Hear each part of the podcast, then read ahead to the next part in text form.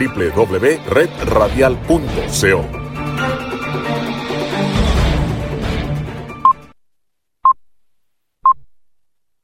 La siguiente producción es responsabilidad de sus realizadores y no expresa la opinión editorial de Radio Libertad en su contenido y comentarios.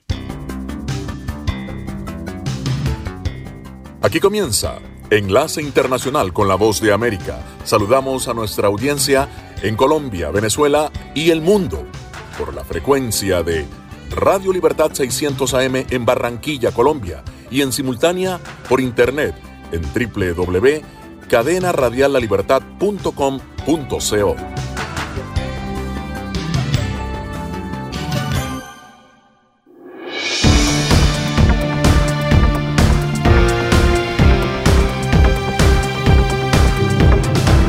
Aquí comienza Buenas noches América, una producción de La Voz de América.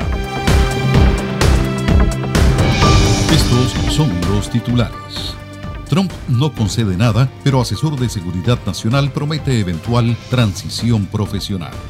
Fitch dice que presidencia de Biden podría promover un nuevo compromiso de Estados Unidos con América Latina. ¿Qué viene en la transición a la Casa Blanca? Moderna anuncia vacuna con casi 95% de efectividad mientras aumentan casos y restricciones. La OMS considera importante el anuncio respecto a la vacuna contra COVID-19, pero señala que hacen falta más datos. Alivio para soñadores tras decisión judicial federal. Amigos oyentes, los saludamos desde Washington y les damos la más cordial bienvenida. Mientras surgen diversas controversias sobre los litigios electorales de la campaña del presidente Donald Trump, el mandatario insiste en que él ganó las elecciones, a pesar de que las proyecciones lo muestran por debajo de Joe Biden. La información con Jorge Agobián. Trump escribía este lunes que ganó las elecciones, pero su mensaje era una vez más marcado por Twitter, alegando que los resultados de los comicios se proyectan de manera diferente. Biden se perfila como el presidente electo de Estados Unidos según las proyecciones, pero Trump lo niega y sigue atacando no solo a su oponente, sino también a la prensa y al sistema electoral, alegando supuesto fraude que hasta la fecha no ha sido comprobado. Más allá del discurso, las demandas de la campaña republicana continúan, enmarcadas en su derecho legítimo de impugnar los resultados. Trump aseguraba el domingo que las demandas presentadas hasta entonces no fueron hechas por su campaña, sino por personas que han visto de cerca los presuntos abusos, a pesar de que en su sitio de Internet se asignan el crédito de las querellas. El mandatario sostiene que los resultados podrían cambiar una vez se ha demostrado el presunto fraude que denuncia y se ha negado a conceder y permitir una transición de poder hasta entonces. Parte de su equipo se ha limitado a vaticinar que habrá un segundo mandato, pero este lunes el asesor de Seguridad Nacional de la Casa Blanca mostró otro tono y prometió un traspaso ordenado si llegara a ocurrir. Si se determina que la fórmula Biden-Harris es la ganadora, obviamente las cosas lucen así ahora, tendremos una transición muy profesional desde el Consejo de Seguridad Nacional. No hay duda al respecto. Por el otro lado, Joe Biden adelanta su transición y le resta mérito a las denuncias hechas por Donald Trump. Jorge Agobián, Voz de América, Washington.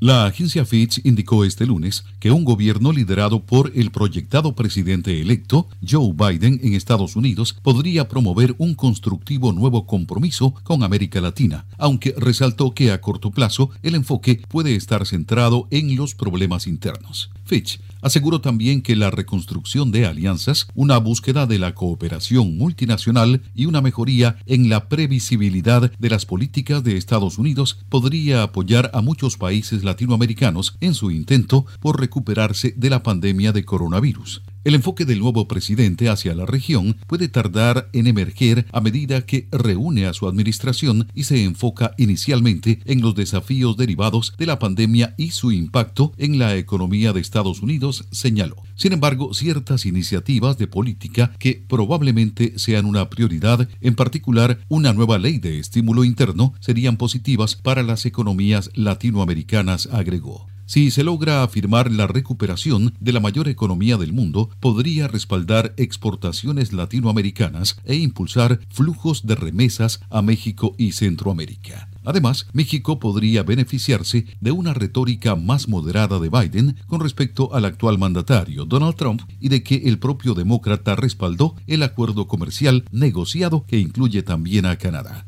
Sin embargo, esto no elimina la posible fricción con países individuales sobre temas específicos como las políticas ambientales de la nueva administración de Estados Unidos. Estos podrían ser una fuente de fricción con Brasil, por ejemplo, aunque la relación entre los dos países se basa en intereses compartidos y fuertes vínculos en el sector privado, afirmó. Tony Cano, Voz de América, Washington. Uno de los pasos que en general sucede a estas alturas tras las elecciones en Estados Unidos son los preparativos para un cambio de mando en la Casa Blanca. Laura Sepúlveda desde Nueva York nos aclara el panorama de la mano de un experto quien destaca lo que debería pasar en la transición de gobierno. Mientras se determina legalmente quién será el próximo residente de la Casa Blanca, hay una antesala importante para que el gobierno que asumirá la administración cuente con lo necesario como lo son los informes de inteligencia diarios. Ese es el informe que brinda la actualización de lo que está sucediendo en el exterior, dónde están los riesgos, posibles amenazas. Darrell West, vicepresidente de estudios de gobierno de Brookings Institution, explica que la experiencia en la Casa Blanca no es suficiente y que la información actualizada es clave, pues ofrece a quien será el próximo jefe de Estado datos que facilitan decisiones de impacto nacional que pueden ir desde el nombramiento de un gabinete hasta el futuro de las relaciones con otros países.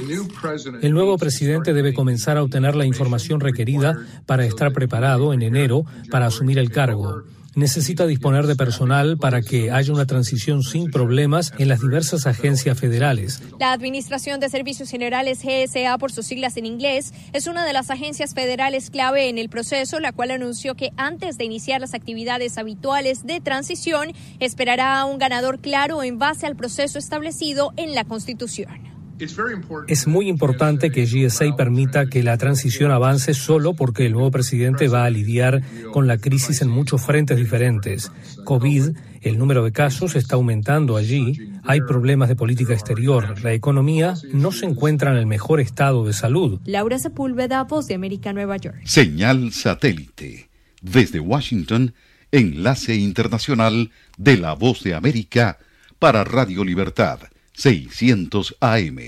Estados Unidos superó los 11 millones de infecciones y más de 245 mil muertos por COVID-19. Debido a la rápida propagación del coronavirus, varios estados están tomando nuevas medidas para detenerlo, mientras que la efectividad de una segunda vacuna muestra señales prometedoras en la lucha contra la pandemia. Informa Verónica Villafañe desde Los Ángeles.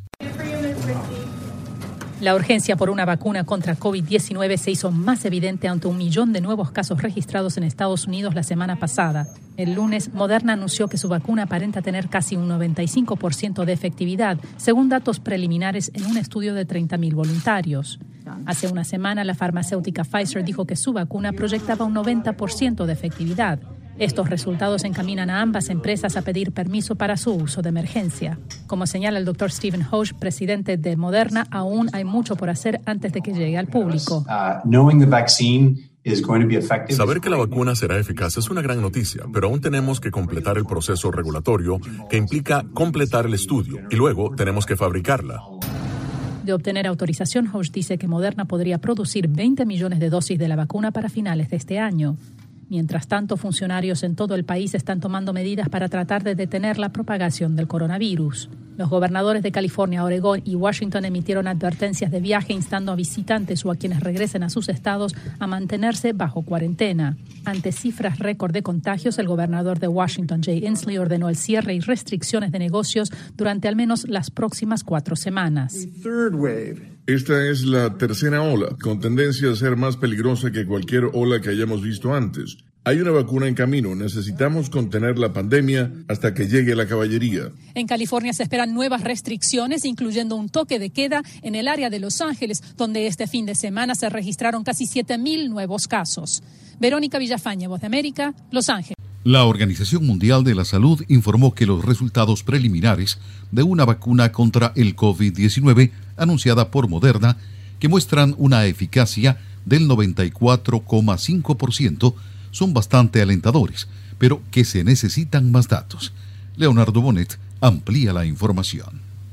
En una conferencia de prensa en Ginebra, la científico jefe de la OMS, Sumia Somanitán, expresó su criterio.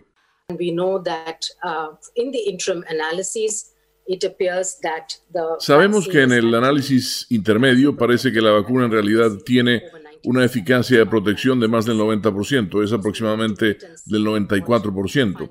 Por supuesto, tenemos que esperar y ver cuál es la eficacia final y el perfil de seguridad de esta será cuando se analicen todos los datos, después de que alcancen su criterio de valoración principal y también tengan suficiente seguimiento de al menos dos meses de la mitad de los participantes del ensayo para detectar los efectos secundarios. Somanitán expresó que la OMS y sus socios en la iniciativa COVAX, que tiene como objetivo comprar vacunas COVID-19 para países pobres, se encuentran actualmente en negociaciones con varios fabricantes de medicamentos que no mencionó.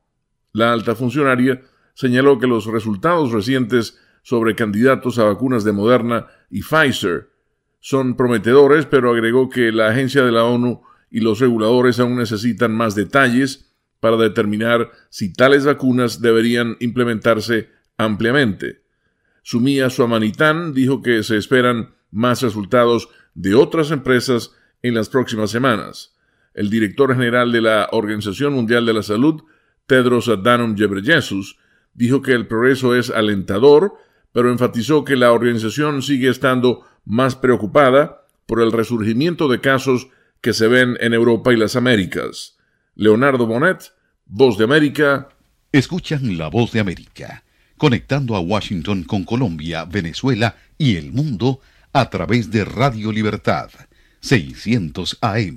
Washington. Una decisión judicial impactaría positivamente a jóvenes que fueron traídos a Estados Unidos cuando eran niños, los conocidos como soñadores. En Miami, José Pernalete habló con expertos en inmigración quienes consideran favorable ese dictamen. La comunidad de jóvenes beneficiados por el programa Acción Diferida para los Llegados en la Infancia, DACA, por sus siglas en inglés, pueden tener algo de sosiego en Estados Unidos luego de la decisión de una Corte Federal de Nueva York que ha determinado que la designación de Chad Wolf como secretario interino de Seguridad Nacional es ilegal. Y como ese, él está ocupando esa posición en violación de la ley, cualquier eh, acto o cualquier pronunciamiento que ha dicho, incluyendo restringir el DACA a, un año, eh, es, no es legal porque entonces él no tenía la autoridad de tener ese cargo y de promulgar estos cambios, ¿no? Chad Wolf había firmado un memorando para suspender DACA el pasado mes de julio.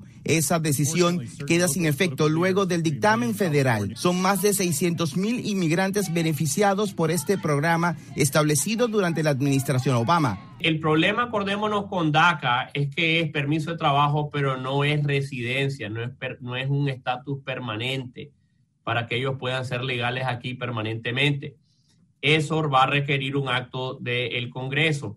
Y si los republicanos controlan el Senado todavía, entonces va a ser muy difícil que pasen una ley que los haga a estos muchachos eh, residentes permanentes o que vayan en, en un camino a ciudadanía, ¿no? Esta decisión también deja abierta la posibilidad de nuevos registros en el programa. José Pernalete, Voz de América, Miami. Y hoy, amigos oyentes, iniciamos en el programa el especial Latinoamérica Remesas en tiempos del COVID-19. Y lo hacemos en Nicaragua, donde el envío de remesas desde países de Centroamérica ha disminuido, pero experimenta un buen flujo desde Estados Unidos y España. Daliana Ocaña con el informe. Las remesas familiares constituyen uno de los principales pilares de la economía nicaragüense y la migración a países como Costa Rica y Panamá han permitido que estas naciones se conviertan en los sitios de la región desde donde las familias esperan el dinero que les permite ajustar los gastos de su hogar mes a mes. Sin embargo, estadísticas publicadas por el Banco Central de Nicaragua en su informe del tercer trimestre del año revelan que las remesas familiares procedentes de estos países sufrieron una reducción de 28.3 millones de dólares, lo que indica, según el economista Roger Arteaga que las remesas sí han sufrido el impacto de la crisis sanitaria del COVID-19. El coronavirus cuando llega también hace de que otro flujo de migrantes salgan hoy que el COVID ha dado un espacio. Los que pueden hacer regresar a Nicaragua son los migrantes que están en Costa Rica, Panamá. El sociólogo Cirilo Otero explicó a La Voz de América que el impacto en la reducción de las remesas es fundamental en las familias nicaragüenses, donde al menos 7 de cada 10 hogares reciben remesas. eso sería grave para, para el impacto del, del consumo familiar, porque hay que recordar que Nicaragua es una economía pequeña y además agrícola y pecuaria. Mientras las divisas enviadas por los nicaragüenses que trabajan en países como Estados Unidos y España han experimentado experimentado un incremento del 17 y 22% respectivamente y los expertos explican que esto se debe a que las economías de estos países son más grandes y fuertes que las de los países de la región centroamericana. Taliano Caña, Voz de América, Nicaragua. Y en más noticias de Latinoamérica, en Venezuela exhortan a los ciudadanos a movilizarse para hacer frente a la emergencia social que vive el país. Carolina Alcalde tiene el reporte. A poco menos de un mes de celebrarse la consulta popular impulsada por la mayoría opositora liderada por el presidente interino Juan Guaidó, diversos actores de la sociedad venezolana exhortan a los ciudadanos a movilizarse y participar en el mecanismo para expresar su descontento. A propósito del inicio de una campaña denominada Reseteate que busca impulsar la acción ciudadana para hacer frente a la crisis que enfrenta el país, el sacerdote Francisco Virtuoso, rector de la Universidad Católica Andrés Bello, una de las más importantes de Venezuela, insistió en que la ciudadanía necesariamente debe activarse para lograr un cambio. Sin ciudadanía activada, pues no tenemos posibilidades de salir, de salir adelante. Necesitamos que esa ciudadanía se mueva y mueva a sus líderes, mueva al gobierno, mueva a las instituciones. Sobre las elecciones legislativas del 6 de diciembre, en la que la mayoría opositora se niega a participar por considerarlas una farsa, Virtuoso afirmó que el evento electoral lo que hará es agravar la situación del país. Unas elecciones que no generan confianza en la ciudadanía, que la participación va a ser una participación muy escasa. Los venezolanos tenemos que exigir elecciones libres para lograr efectivamente salir adelante. Eso es parte del reseteate. No nos van a regalar nada. En este país las posibilidades de transformación dependen de la ciudadanía. En tanto, candidatos del gobierno en disputa y de una minoría opositora que participarán en los comicios legislativos iniciaron una serie de debates como parte de la campaña e invitaron a los venezolanos a participar en el evento electoral, pues insisten en que es el único mecanismo para lograr consensos que abran el camino para resolver la crisis. Carolina, alcalde Voz de América, Caracas. Y seguimos en Venezuela. La administración del proyectado presidente electo Joe Biden debe evaluar la continuidad de las sanciones económicas de Estados Unidos contra Venezuela. Nuestro colega Gustavo Ocando plantea el análisis de este tema a un experto. Las sanciones le, le han generado innumerables problemas a Venezuela. Venezuela pudiera estar produciendo hoy más de un millón de barriles diarios, sin embargo está produciendo el 40% menos de ese número. El analista económico Luis Olivero se refiere así a las consecuencias internas en Venezuela a raíz de las sanciones económicas impuestas por Estados Unidos contra el gobierno en disputa de Nicolás Maduro. Considera que esa estrategia debería entrar en una fase de revisión por la administración del presidente electo Joe Biden a partir de enero. Un gobierno de Biden uno esperaría de que las cosas cambien. La estrategia de las sanciones ya llegó el momento en que tiene que ser revisada. Ha pasado, ya vamos para tres años, más de tres años, y el cambio de gobierno no ha ocurrido. Oliveros advierte que criticar al gobierno de Maduro no debe significar un apoyo tácito a las sanciones económicas de Estados Unidos, pues insiste en que su objetivo político ha fallado y perjudica a la población venezolana. Pareciera que esa transición, hoy por hoy estamos, estamos más lejos que nunca, que las sanciones hacia el país deben parar. Las sanciones hacia el país en la, en la actual situación económica y social de Venezuela creo que son un crimen y deberían de cambiar, deberían de revisarse y, revisarse de manera profunda. El economista acota que es un error considerar que la crisis de Venezuela se derivó de las sanciones estadounidenses y no de las malas políticas del gobierno de Maduro. Gustavo Cando Alex, Voz de América, Maracaibo. Señal satélite. Desde Washington, enlace internacional de la Voz de América para Radio Libertad 600 AM. Y continuamos con más noticias de Latinoamérica. Autoridades electorales en Ecuador habilitan 14 binomios para los comicios generales en 2021. Giselle Jacome informa desde Quito. En Ecuador continúa la calificación de los binomios para las candidaturas a las elecciones presidenciales del 2021. A esta fecha se encuentran 14 de ellas declaradas en firme por el Consejo Nacional Electoral. Varias tuvieron que acudir al Tribunal Contencioso Electoral para lograr sus inscripciones después de que sus candidaturas fuesen impugnadas. Pero esto no es lo único que debe atender el CNE. Ahora debe resolver también los gastos de un presupuesto ajustado a 83,5 millones de dólares. El ministro de Finanzas, Mauricio Pozo, señaló que este valor fue considerado. Este fue acordado entre los equipos de trabajo del Ministerio y del Consejo Nacional Electoral. En días anteriores, la presidenta del organismo había señalado que se necesitarían 114,3 millones de dólares, un presupuesto que los propios miembros del Consejo habían cuestionado pues al encontrarse en tiempos de pandemia los gastos deben reducirse. Luis Verde Soto, consejero del organismo electoral, señala. La presidenta dijo que ha llegado a un acuerdo y que ese acuerdo le permitía una flexibilidad. Para la presidenta del CNE, Diana Atamaint, se han reducido los gastos y se habla de 91 millones de dólares para ajustar el presupuesto necesario. 16 millones de dólares que corresponden a la reducción de dos escalas de salariales de los sueldos de los funcionarios electorales. El 74,5% de los candidatos ya tiene sus inscripciones registradas. La campaña electoral empieza oficialmente el 31 de diciembre. Giselle Jacome, Voz de América, Quito.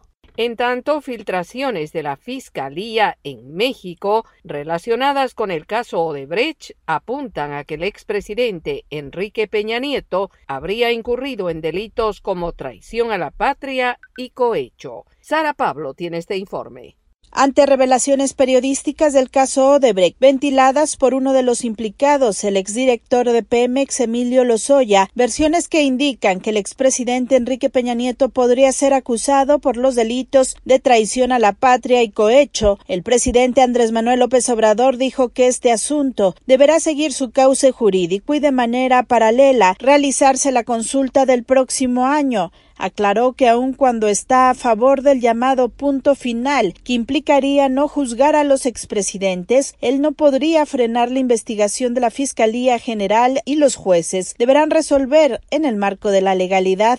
Eh, pueden ser las dos vías. O sea, yo no podría detener ningún proceso, no puedo hacerlo eso es un asunto de la Fiscalía. De acuerdo con filtraciones de la Fiscalía, Luis Videgaray, quien fuera secretario de Hacienda y de Relaciones Exteriores, estaría implicado en los actos de corrupción de Odebrecht. Incluso la Fiscalía busca ya una orden de aprehensión, además de que integrantes del Partido Acción Nacional, como el ex senador Roberto Gil, el ex candidato presidencial Ricardo Anaya y los gobernadores en funciones de Tamaulipas, Francisco Javier Cabeza de Vaca y de Querétaro, Francisco Domínguez, no solo se beneficiaron con sobornos, sino pedían contratos de Pemex para algunas empresas. Esto fue rechazado por Roberto Gil, quien dijo que se busca debilitar a la oposición. Sara Pablo Voz de América, Ciudad de México.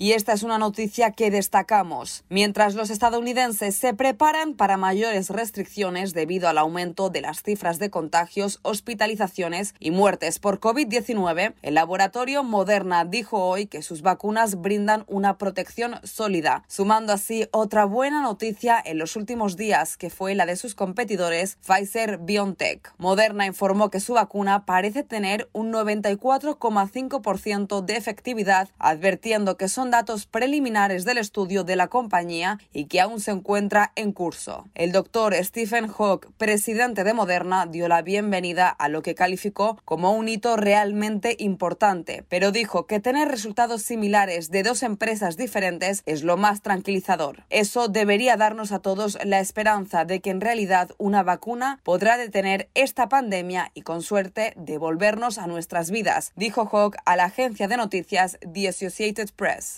Ambos procesos esperan ahora impulsar la aprobación de emergencia de la Agencia Federal de Alimentos y Medicinas de Estados Unidos. Esta instancia deberá certificar las vacunas a través de procedimientos médicos y científicos para luego aprobar suministros racionados limitados antes de fin de año. Judy Martín Rodríguez, Voz de América, Washington.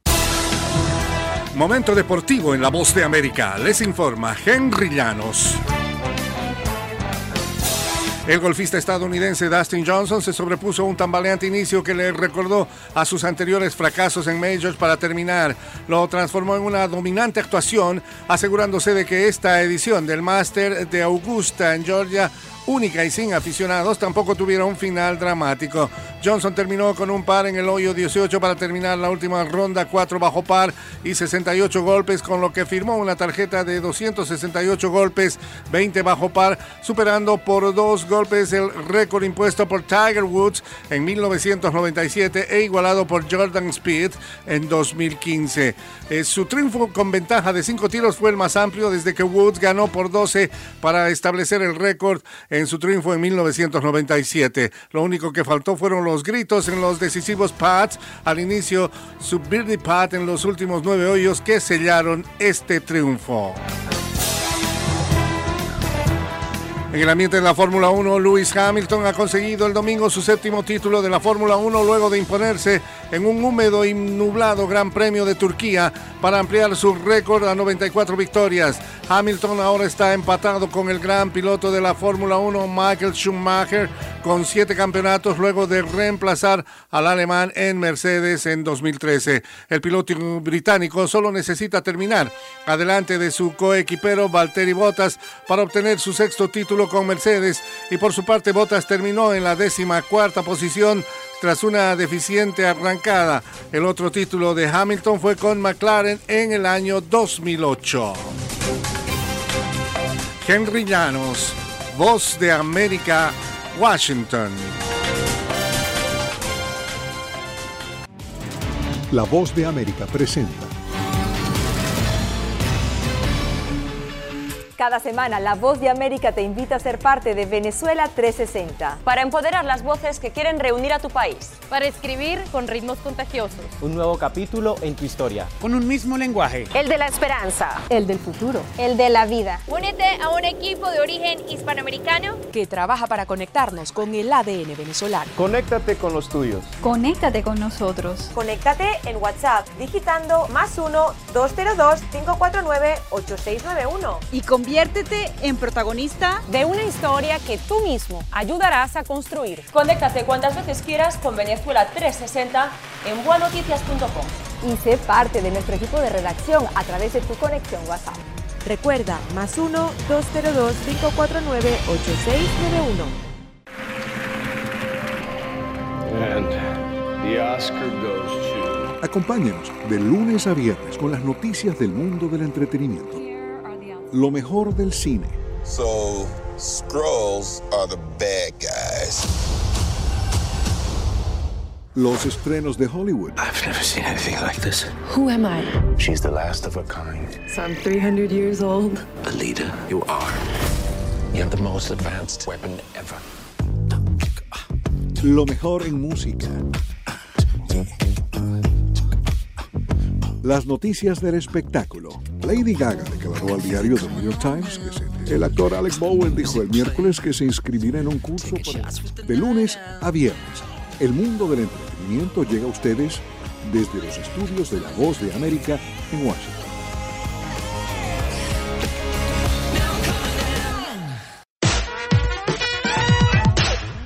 Alejandro Escalona, voz de América. El actor Matthew Perry dijo en Twitter que espera que el especial de Friends finalmente se filme en marzo de 2021. El especial iba a estrenarse en HBO Max en mayo pasado. Friends, también protagonizada por Jennifer Aniston, Lisa Kudrow, Courtney Cox, David Schwimmer y Matt LeBlanc, terminó en 2004, pero continúa siendo uno de los programas de televisión más populares en todo el mundo.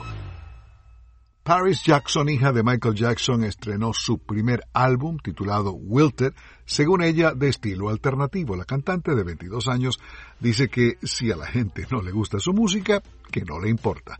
Paris Jackson fue criada por su abuela después de la repentina muerte de su papá Michael Jackson en 2009. El álbum refleja su trayecto emocional de niña a una adolescente con varios problemas de salud mental y drogas. En noviembre de 1976 The Jacksons debutan con el sencillo Enjoy Yourself, su primer éxito desde que se llamaban Los Cinco de Jackson. Ese mes también Elton John debuta en las 100 calientes con Sorry Seems to Be the Hardest Word del álbum Blue Moves, que alcanzó el número 6 en esa cartelera y el número 1 en la lista adulto contemporáneo. En noviembre de 1963, Sor Sonrisa, conocida aquí en Estados Unidos como The Singing Nun, debuta con su sencillo Dominique. Sor Sonrisa nació en Bélgica en 1933. Su nombre era Janine Deckers. Su nombre artístico, Sœur Sourire, literalmente hermana sonrisa, y fue monja en la vida real. El sencillo Dominique, Dominique de melodía sumamente pegajosa y posteriormente traducida al inglés y al español, debutó en diciembre de 1963 durante ese periodo de luto en Estados Unidos entre Acción de Gracias y Navidad por el asesinato en ese momento de John F. Kennedy como antesala a la llegada de los Beatles a Estados Unidos meses después. En 1964 la cantante tuvo otro éxito, Tous les chemins, Todos los caminos. Su sonrisa se suicidó en 1985 a los 51 años. Y no se pierdan la más reciente edición especial de la revista Rolling Stone con Taylor Swift en la portada. Swift, como es su costumbre, está ayudando a promocionar nuevos talentos en el mundo de la música, esta vez con un joven británico que viene de tocar en agrupaciones como los Quarrymen y los Escarabajos, Alejandro Escalona, voz de América. Washington. Señal satélite desde Washington, enlace internacional de la Voz de América para Radio Libertad 600 AM. Hacemos una pausa y ya volvemos. Llenamos tu vida de buena música. Universal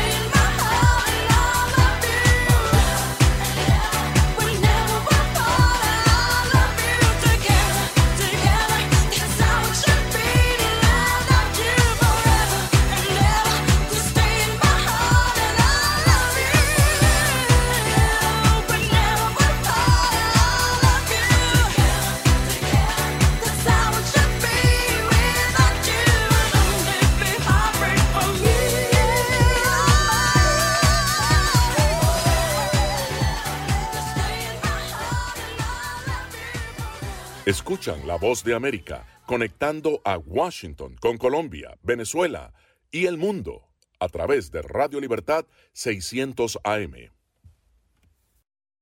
La voz de América presenta.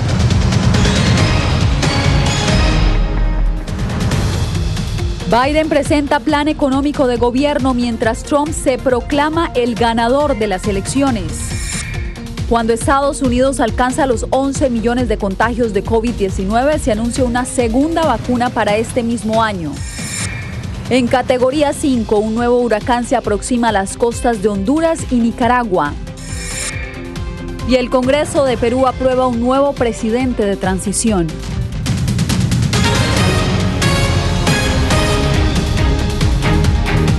Feliz inicio de semana. Aquí comienza esta emisión del Mundo al Día. Les saluda Yasmín López.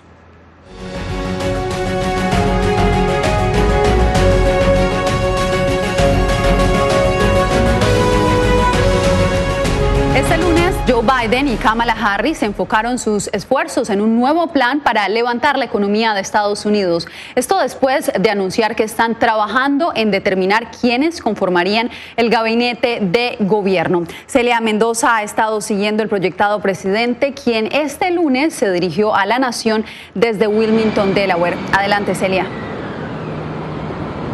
Yasmin, realmente es importante recordar que en esta sesión se habló no solamente acerca de la economía, pero de qué forma se puede llegar a un mejor futuro para aquellas personas que se han quedado sin trabajo, a trabajar en la labor de salir de la pandemia, pero al mismo tiempo empezar un proceso en el que se construyen trabajos renovables. Esta es una industria que según el presidente electo, según proyecciones, Joe Biden será fundamental, algo en lo que están de acuerdo no solamente los líderes de sindicatos, sino también los dueños y los presidentes de compañías importantes, los cuales se dieron cita de manera virtual con esta pareja demócrata que ahora se prepara para el proceso de transición.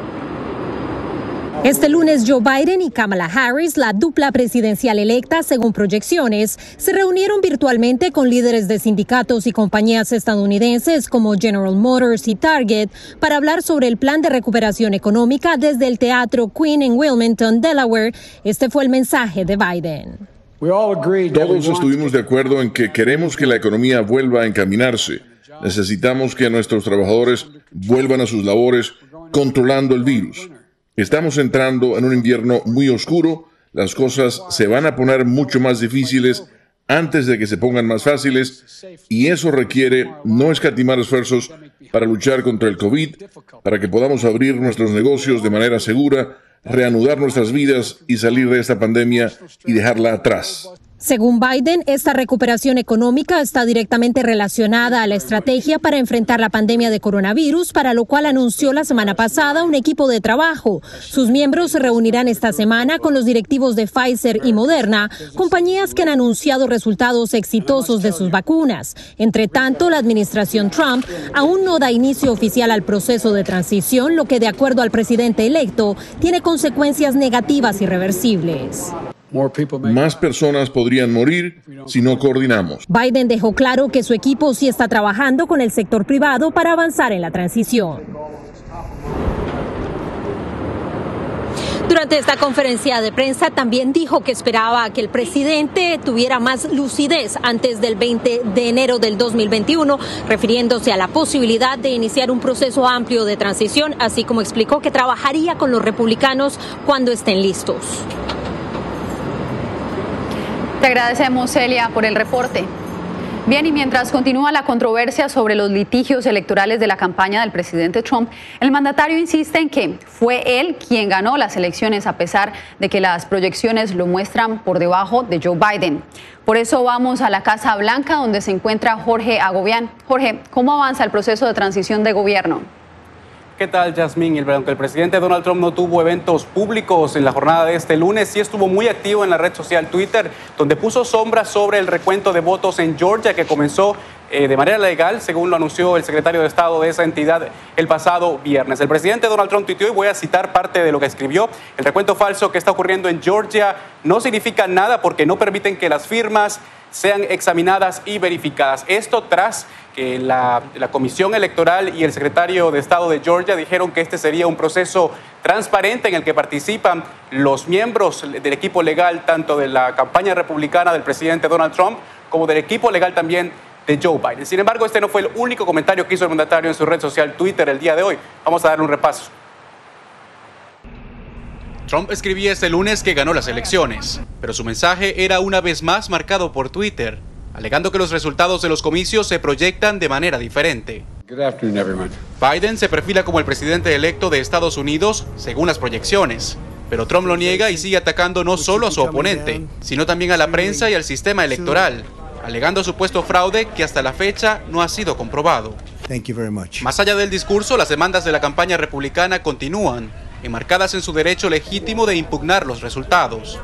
Trump aseguraba el domingo que las demandas presentadas hasta entonces no fueron hechas por su campaña, sino por personas que han visto de cerca los presuntos abusos, a pesar de que en su sitio de internet se asignan el crédito de las querellas. El mandatario sostiene que los resultados podrían cambiar una vez se ha demostrado el presunto fraude que denuncia y se ha negado a conceder y permitir una transición de poder hasta entonces. Parte de su equipo se ha limitado a vaticinar que habrá un segundo mandato, pero este lunes el asesor de Seguridad Nacional de la Casa Blanca mostró otro tono y prometió un traspaso ordenado si llegara a ocurrir. Si se determina que la fórmula Biden-Harris es la ganadora, obviamente las cosas lucen así ahora, tendremos una transición muy profesional desde el Consejo de Seguridad Nacional. No hay duda al respecto. Van a tener gente muy profesional entrando para tomar estos puestos. Muchos de ellos han estado aquí antes y pasaron mucho tiempo en la Casa Blanca en administraciones anteriores. Por su parte, el proyectado presidente electo Joe Biden hace caso omiso a las demandas del presidente Donald Trump, que dice que no carecen, que carecen de mérito estas demandas impuestas. Una de las que más le pone la mirada a la campaña republicana es en el estado de Pensilvania, donde también el presidente Donald Trump tiene sus tweets puestos en su, conseguir este proceso de litigio en esa entidad que le dio la proyección a Joe Biden de 20 votos del colegio electoral. Jasmine. Jorge, y de hecho el 20 de enero se debería posesionar el presidente de Estados Unidos. Ya veremos qué sucede. Uno de los pasos que en general sucede a esta altura en cada periodo presidencial después de los comicios son los preparativos para un cambio de mando en la Casa Blanca. Laura Sepúlveda nos aclara el panorama de la mano de un experto quien destaca lo que debería pasar en la transición de gobierno en Estados Unidos. Mientras se determina legalmente quién será el próximo residente de la Casa Blanca, hay una antesala importante para que el gobierno que asumirá la administración cuente con lo necesario como lo son los informes de inteligencia diarios. Ese es el informe que brinda la actualización de lo que está sucediendo en el exterior, dónde están los riesgos, posibles amenazas. Darrell West, vicepresidente de estudios de gobierno de Brookings Institution, explica que la experiencia en la Casa Blanca no es suficiente y que la información actualizada es clave, pues ofrece a quien será el próximo jefe de Estado datos que facilitan decisiones de impacto nacional que pueden ir desde el nombramiento de un gabinete hasta el futuro de las relaciones con otros países.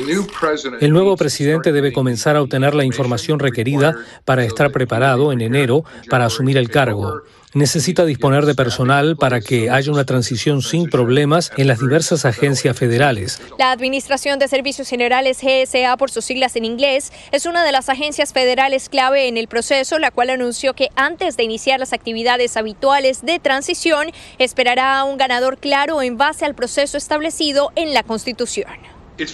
Es muy importante que GSA permita que la transición avance solo porque el nuevo presidente va a lidiar con la crisis en muchos frentes diferentes. COVID, el número de casos está aumentando allí, hay problemas de política exterior, la economía no se encuentra en el mejor estado de salud. Laura Sepúlveda, Voz de América, Nueva York.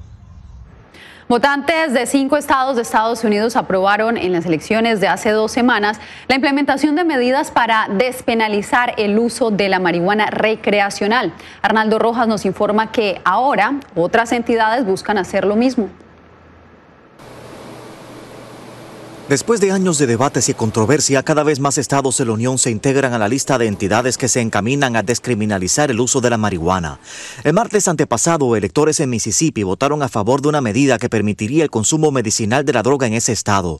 En Arizona, Montana, Dakota del Sur y Nueva Jersey prosperaron propuestas para permitir el uso recreacional del cannabis. En Texas, buscan que pase lo mismo. No solo porque el apoyo público está cambiando en esa dirección, sino también porque Texas se enfrenta a un déficit presupuestario en el que tenemos que estar hablando de fuentes alternativas de ingresos. Desde el lunes pasado, legisladores tejanos han presentado 12 proyectos de ley para despenalizar el consumo de marihuana en Texas. El demócrata Ronald Gutiérrez propone una legalización integral. Por medio de la coronavirus, vamos a tener un presupuesto uh, deficiente casi 7 mil millones de dólares. Entonces, tenemos que esperar que va a haber muchos recortes dentro de nuestro presupuesto. Calcula que su proyecto de ley permitiría la captación de 3 mil millones de dólares en impuestos al año y la creación de 30 mil puestos de trabajo. Demócratas y algunos republicanos en la Cámara y el Senado de Texas llevan más de 10 años en el intento de legalizar la marihuana en este estado, pero el liderazgo conservador siempre ha logrado frenar cualquier iniciativa, a excepción de la aprobada en 2015 que permite el uso medicinal para un puñado de condiciones. Arnaldo Rojas, Voz de América, Houston. Al volver, 95% de efectividad promete una segunda vacuna contra el COVID-19 en Estados Unidos.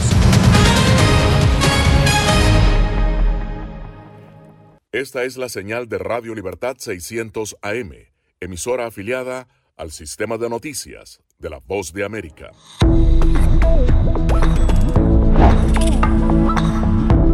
No permitas que interactúe con personas o animales fuera de la casa. Si una persona de la casa se enferma, evita que tenga contacto con tu mascota. Designa a un miembro de la familia o un amigo para cuidar a tu mascota a corto o largo plazo en caso de que tú no puedas. Limpia sus patas una vez que regreses a casa, pero no uses productos tóxicos para ellos como toallitas desinfectantes. Usa champú para bebés y aceite de coco en sus patas si notas picazón o sequedad. Prepara un kit de emergencia que incluya un suministro de medicamentos por 30 días y al menos dos semanas de alimentos y otros suministros. Asegúrate de que todas las mascotas lleven collares y etiquetas con información actualizada como nombre, número de teléfono y necesidades médicas urgentes.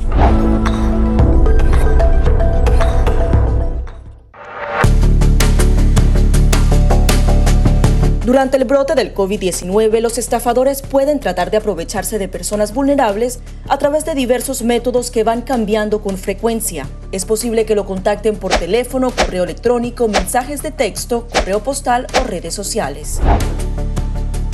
Ten cuidado con ofertas de kits de supuestas pruebas caseras, curas milagrosas o pruebas inmediatamente accesibles. Response Act has made coronavirus testing more accessible immediately.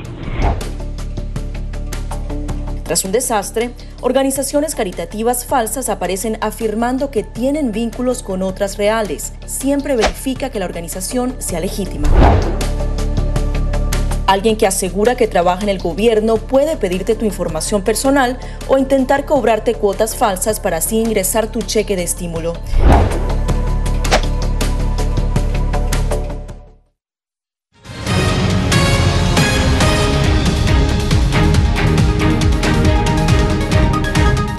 Estados Unidos superó los 11 millones de infecciones y más de 245 mil muertos por COVID-19. Verónica Villafañe nos informa que varios estados están tomando nuevas medidas mientras una segunda vacuna da señales promisorias. La urgencia por una vacuna contra COVID-19 se hizo más evidente ante un millón de nuevos casos registrados en Estados Unidos la semana pasada. El lunes, Moderna anunció que su vacuna aparenta tener casi un 95% de efectividad, según datos preliminares en un estudio de 30.000 voluntarios. Hace una semana, la farmacéutica Pfizer dijo que su vacuna proyectaba un 90% de efectividad.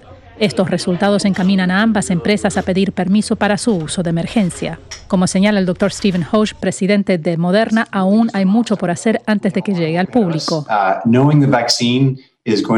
Saber que la vacuna será eficaz es una gran noticia, pero aún tenemos que completar el proceso regulatorio que implica completar el estudio y luego tenemos que fabricarla. De obtener autorización, House dice que Moderna podría producir 20 millones de dosis de la vacuna para finales de este año. Mientras tanto, funcionarios en todo el país están tomando medidas para tratar de detener la propagación del coronavirus. Los gobernadores de California, Oregón y Washington emitieron advertencias de viaje instando a visitantes o a quienes regresen a sus estados a mantenerse bajo cuarentena. Ante cifras récord de contagios, el gobernador de Washington, Jay Inslee, ordenó el cierre y restricciones de negocios durante al menos las próximas cuatro semanas. Esta es la tercera ola, con tendencia a ser más peligrosa que cualquier ola que hayamos visto antes. Hay una vacuna en camino. Necesitamos contener la pandemia hasta que llegue la caballería. En California se esperan nuevas restricciones, incluyendo un toque de queda en el área de Los Ángeles, donde este fin de semana se registraron casi 7.000 nuevos casos. Verónica Villafaña, Voz de América, Los Ángeles. Escuchan la Voz de América conectando a Washington con Colombia, Venezuela y el mundo a través de Radio Libertad 600 AM. Este lunes los mercados de valores se alzaron tras la noticia de que una segunda vacuna contra el coronavirus parece ser prometedora. Las esperanzas crecieron incluso cuando ha habido un masivo aumento de las infecciones a nivel global, llegando a más de 54 millones 700 mil casos en todo el mundo. Esta vez, después de que la compañía farmacéutica Moderna dijo que su vacuna parece tener un 94.5% de efectividad, los mercados se recuperaron, como lo hicieron cuando Pfizer y BioNTech dieron la noticia sobre su vacuna. Bien, y este lunes los mercados de valores se alzaron tras la noticia de que una segunda vacuna contra el coronavirus parece ser promisoria. Las esperanzas crecieron incluso cuando ha habido un masivo aumento de las infecciones a nivel global llegando a más de 54 millones 700 mil casos de todo el mundo. Ante Pasamos a otras noticias en este momento. Ante un posible nuevo cierre obligatorio de negocios en todo Estados Unidos, Comerciantes y entidades se unen al llamado de las autoridades para que la gente siga los protocolos de bioseguridad. La mayor parte de Estados Unidos ve con preocupación el aumento acelerado de casos de coronavirus y ante la perspectiva de una nueva cuarentena obligatoria, muchos comerciantes han decidido unirse al clamor de las autoridades. La Cámara de Comercio Latina de Las Vegas, que agrupa a miles de negocios en el sur de Nevada, es una de ellas. El mensaje es, por favor, haga lo correcto ahora para que no tengamos que cerrar nuestra economía más tarde, más en el futuro. Tenemos que hacer las cosas lo más posible bien ahora. Restaurantes, supermercados y empresas de bienes y servicios siguen sufriendo los embates económicos de la pandemia, pero prefieren apretarse el cinturón ahora para no tener que cerrar sus puertas por varios meses. Muchas de esas pequeñas empresas ah, no van a poder sobrevivir Ah, si hacemos otro cierre, eh, especialmente si no hay ayuda financieramente. Las autoridades piden que se apoye a los negocios locales a través de compras a domicilio o recogiendo productos adquiridos en la puerta de los establecimientos para limitar el contacto directo. Mientras ciudades como Chicago, Nueva York, Los Ángeles y San Francisco han impuesto nuevas medidas de restricción tras el incremento de casos de COVID-19, Nevada está en cuenta regresiva y a la espera de que las dos semanas dadas por el gobernador Sisolak para quedarse en casa surtan efecto y reduzcan los contagios. Adriana Arevalo, Voz de América, Las Vegas. Y mientras Latinoamérica figura entre las regiones más afectadas por COVID-19, la situación en Bolivia preocupa a las autoridades sanitarias por la amenaza de un posible rebrote. Fabiola Chambi visitó uno de los hospitales y nos trae el siguiente reporte. Aunque la reactivación de las actividades económicas muestre casi un retorno a la normalidad, la COVID-19 no se ha ido. Sin embargo, en las calles los bolivianos dejan cada vez más descuidadas las medidas de bioseguridad y el distanciamiento social recomendados para evitar la propagación de contagios. Ese criterio de cuidarnos todos, primero en casa, después donde salimos, en la comunidad, estamos en riesgo de tener un rebrote. El Hospital del Norte en el centro de Bolivia fue habilitado para recibir pacientes con COVID-19 y el director de este nosocomio, José Luis Hidalgo, explicó cómo se preparan en caso de una segunda ola de contagios. En nuestra situación, estos son los ventiladores que tenemos. Si ustedes lo ven, son nuevos de la marca Ciare, italianos. Nos se han entregado en, en septiembre, ¿no? Y eh, nuestra terapia intensiva está equipada completamente. Entonces creo que estamos preparados. Luego de los alarmantes datos de Europa, preocupa el incremento de casos en América Latina, donde Brasil lidera la lista con 5.400.000 casos, ocupando el tercer lugar en el mundo. Argentina, con 1.100.000 contagios reportados, es el séptimo a nivel global, seguido por Colombia. Fabiola Chambi, Voz de América, Cochabamba. Escuchan la voz de América en la señal internacional de Radio Libertad 600 AM. Hacemos una pausa y ya volvemos.